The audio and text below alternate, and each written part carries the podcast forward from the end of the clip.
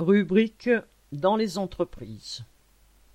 Renault Cléon, toujours mobilisé. Mardi 19 octobre, plus de 500 travailleurs de l'usine de Cléon sur les trois équipes se sont retrouvés une nouvelle fois en assemblée générale avant de manifester à travers l'usine.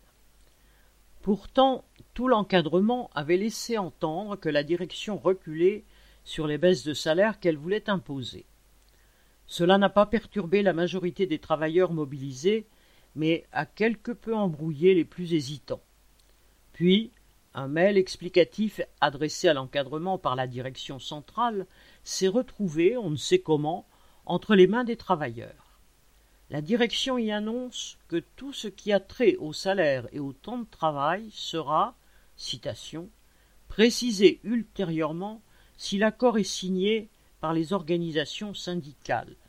Ainsi, le prétendu maintien de la rémunération fin de citation, s'avère une réelle entourloupe. Les grévistes, toujours contents de la mobilisation, ont voté à l'unanimité en Assemblée générale de se retrouver à nouveau jeudi 4 novembre et cette fois de rassembler les deux équipes. Correspondant Hello.